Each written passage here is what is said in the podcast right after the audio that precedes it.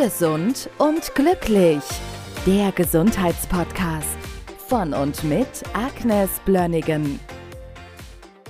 So, ich komme heute mit einem ganz aktuellen Thema, noch mit dem Gefühl, dass mir gerade ein Zahn gezogen wurde. Wir sprechen heute über Wurzelkanal behandelte Zähne und ja, jeder von uns denkt eigentlich, das ist nicht schlimm, aber da hast du eine ganz andere Meinung, ne? Ja, also nicht meine Meinung, sondern meine Erfahrung ist gewachsen auf vielen anderen Riesen, aber deren Schulter. Ich glaube, das hat Einstein auch gesagt. Also ich vergleiche mich natürlich nicht mit Einstein, aber irgendwie ist das schon so, dass ich ganz viel gelernt habe von mir vorausgehenden Therapeuten also, was ist überhaupt ein wurzelbehandelter Zahn? Wann kommt so etwas überhaupt zustande, dass eine Wurzelbehandlung in Frage kommt? Also erstmal entzündet sich ein Zahn, dann tut es weh und irgendwann sagt der Zahnarzt, der Zahn ist tot, wir müssen Wurzel behandeln, weil die gelernt haben, Zähne zu erhalten. Aber, jetzt kommt's, der Zahn ist tot.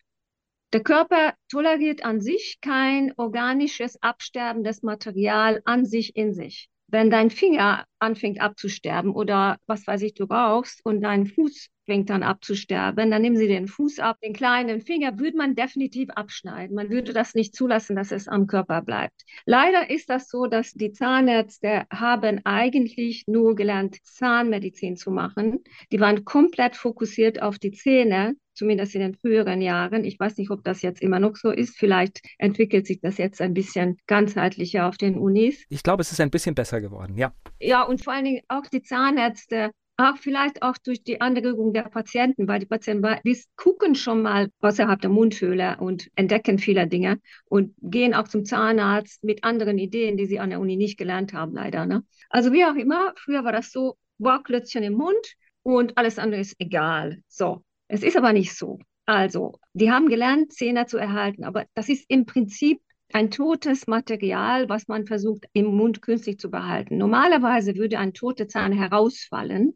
Das wäre die physiologische Reaktion. Aber der Zahnarzt braucht manchmal Brückenmaterial ist auch nachvollziehbar. Ganz schön schwierig, manchmal irgendwie die Statik im Mund zu erhalten, die Kaufflächen ausbalanciert zu halten, wenn ein Zahn fehlt. Also die sind schon darauf bedacht, dass das irgendwie von der, von der Bauweise her quasi weiterhin zum Funktionieren zu bringen. Der einzige Haken ist, also mehrere Haken sind da dran.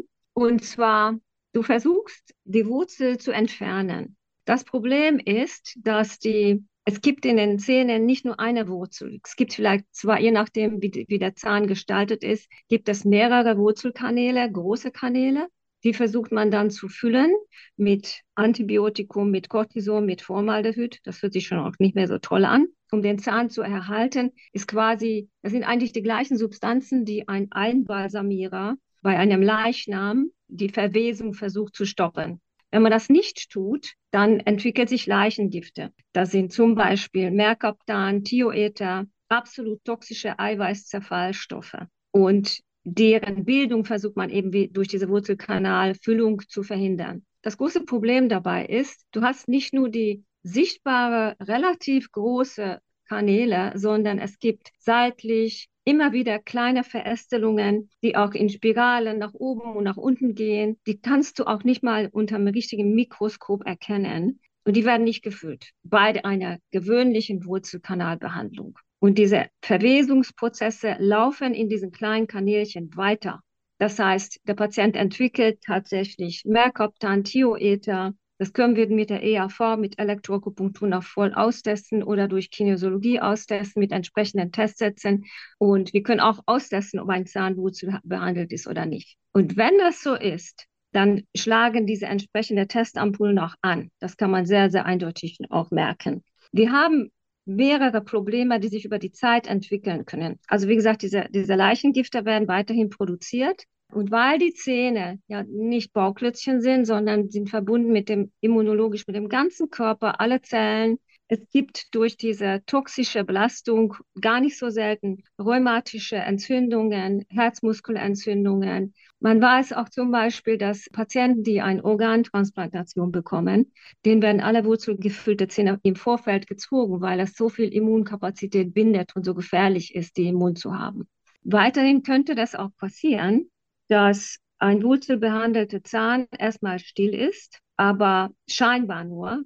Im Hintergrund laufen weiterhin Entzündungsprozesse ab. Es können Abszesse bilden und diese Abszesse können über mehrere Zähne weiterhin andere benachbarte Zähne mit zerstören. Das ist ein ganz großes Problem dabei. Wenn so etwas passiert, dann gucken meistens die Patienten schon mal nach alternativen Wegen, weil sie denken, oh, ich habe gedacht, jetzt habe ich Ruhe, haben sie aber nicht. Manchmal geht so ein Zahn auch hoch, also richtig entzündet. Und dann gibt es leider immer wieder nur das Thema, dass die Zahnärzte nur Antibiotika geben. Und zwar, es müssen knochengängige Antibiotika sein. Unter anderem das berüchtigte Clindamycin. Darüber habe ich auch schon mal einen Podcast gemacht. Clindamycin ist sehr, sehr, sehr gefährlich für das Darmmikrobiom. Andere Antibiotika auch, aber Clindamycin hat leider die Fähigkeit, Bakterienstämme, die wir für unser Immunsystem definitiv brauchen, anaerobe Stämme, zu vernichten, sodass sich nicht mehr vermehren und sie können sie nicht anzüchten. Und das hat ein Riesenproblem, es erzeugt ein Riesenproblem für das Immunsystem und macht chronische entzündliche Darmerkrankungen Tür und Tor geöffnet. Wir haben, wenn wir, wenn wir Patienten in der Praxis haben, in der Anamnese, ich meistens teste ich die Zähne auch durch und es gibt auch ein paar Testampullen, also zum Beispiel das Pulpodentis hominis in der D30. Wenn das positiv testet, dann kann ich mit ziemlicher Sicherheit sagen, der Zahn ist besser, wenn er rausgeht wenn weder Mercaptan noch Thioether noch diese eine Ampulle und noch ein paar andere positiv testen, kann man sein, kann sein, dass ich dann rate, erstmal abzuwarten, wenn das jetzt aus irgendwelchen Gründen nicht passt, einen Zahn zu entfernen, dann kann man noch ein bisschen warten, aber irgendwann sollte das rausgehen. Ich sage das alles mit dem Hintergrund, dass ich kein Zahnarzt bin. Ich habe lediglich 30 Jahre naturheilkundliche Erfahrung mit Zähnen und mit immunologisch positiven Arbeit. Also nur aus der Erfahrung kann ich das sagen. Also ich will niemandem auf den Fuß treten, aber ich glaube, dass es ganz schön hilfreich ist, da nicht nur lokal zu schauen, sondern einfach, was macht das mit uns, wenn wir so ein Ding im Mund haben? Und viele Patienten haben viele wurzelbehandelte Zähne. Und jetzt kommt noch etwas anderes. Das habe ich in einem anderen Podcast auch erwähnt, dass die Zähne energetisch mit vielen Organen verbunden sind.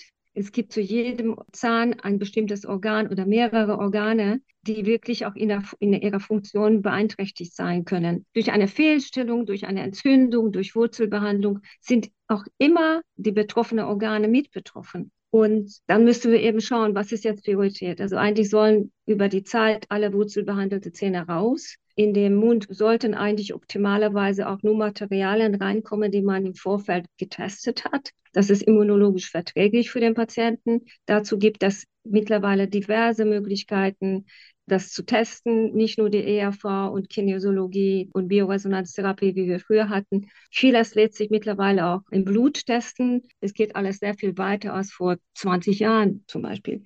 Wir haben auch Möglichkeiten, so eine Prozedere wie eine Wurzelbehandlung, wenn es unbedingt sein muss. Manchmal ist das so, dass es sein muss, dass wir das in Kauf nehmen, dass es mal so ist. Aber auch ein Zahnziehen kann man sehr gut mit homöopathischer Begleitung wunderbar unterstützen. Die Patienten brauchen dann so gut wie kein Schmerzmittel, wenn wir das tun. Und es gibt da ein Protokoll dazu.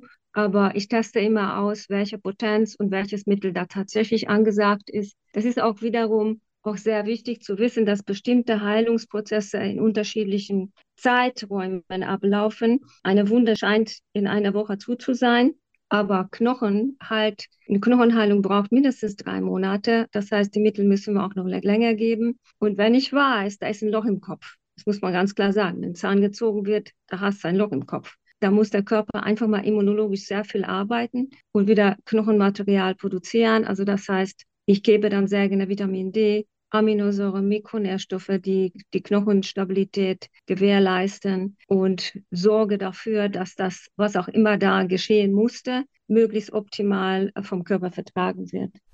Ich finde, das alles, was du erzählt hast, ich kann das also bestätigen, weil ich habe jetzt diesen Zahn, den ich jetzt hier habe gehen lassen, der steht tatsächlich in Verbindung zum Darm und ich habe jahrzehntelange Darmprobleme und deswegen ist es auch okay, dass er weg ist. Ja, genau. Und es ist oft so, wir kommen auf die Zähne durch das Organ manchmal. Jemand, der chronische Darmprobleme hat, da gucke ich auch immer, was ist mit den ganzen Backenzähnen los?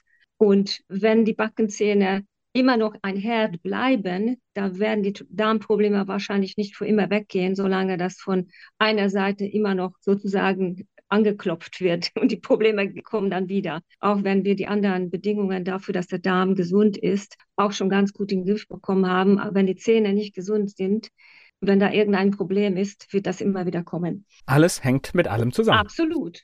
Eine Sache, was ich sehr wichtig finde, du entfernst einen Zahn, da fehlt energetisch immer was. Manchmal entfernt man gesunde Zähne, zum Beispiel die Achter, die, die Weisheitszähne. Da sind auch immer die entsprechenden Organsysteme mit betroffen, die damit in zusammenhängen. Also oft sind das Herz- und Dünndarmprobleme, Innenohr, Hypophysenprobleme, hormonelle Situationen, die dann irgendwie wieder zum Vorschein kommen, wenn die Achte einfach entfernt werden, obwohl das gesunde Zähne sind. Wir können den gesunden Zahn in die Bioresonanz reintun und quasi die Energie dem Körper wieder zur Verfügung stellen, so dass er mit diesem entfernten Zahn besser arbeiten kann. Das Gleiche können wir auch mit kranken Zähnen machen, die Problematik bioresonanztechnisch ausleiten. Dann hat der Körper verarbeitet, die ganze Physiologie verarbeitet diesen Verlust auch viel besser. Ja, also es ist ein nicht so tolles Thema, aber wichtig, weil da haben wir ja auch wieder einige Möglichkeiten, wieder Gleichgewicht herzustellen, damit das Leben gut weitergehen kann. Wir leben ja in einem Land, das muss man ja auch sagen, wo du gute zahnmedizinische Versorgung hast, auch wenn du dort keinen Zahn mehr hast. Ja. Gesund und glücklich. Der Gesundheitspodcast von und mit Agnes Blönnigan. Die im Podcast dargestellten Inhalte dienen ausschließlich der allgemeinen Information. Sie stellen keine Empfehlung oder Bewerbung der beschriebenen oder erwähnten diagnostischen Methoden oder Behandlungen dar und ersetzen keinesfalls die Beratung durch Therapeuten. Bitte wenden Sie sich bei gesundheitlichen Fragen oder Beschwerden immer an die Therapeutin oder den Therapeuten Ihres Vertrauens.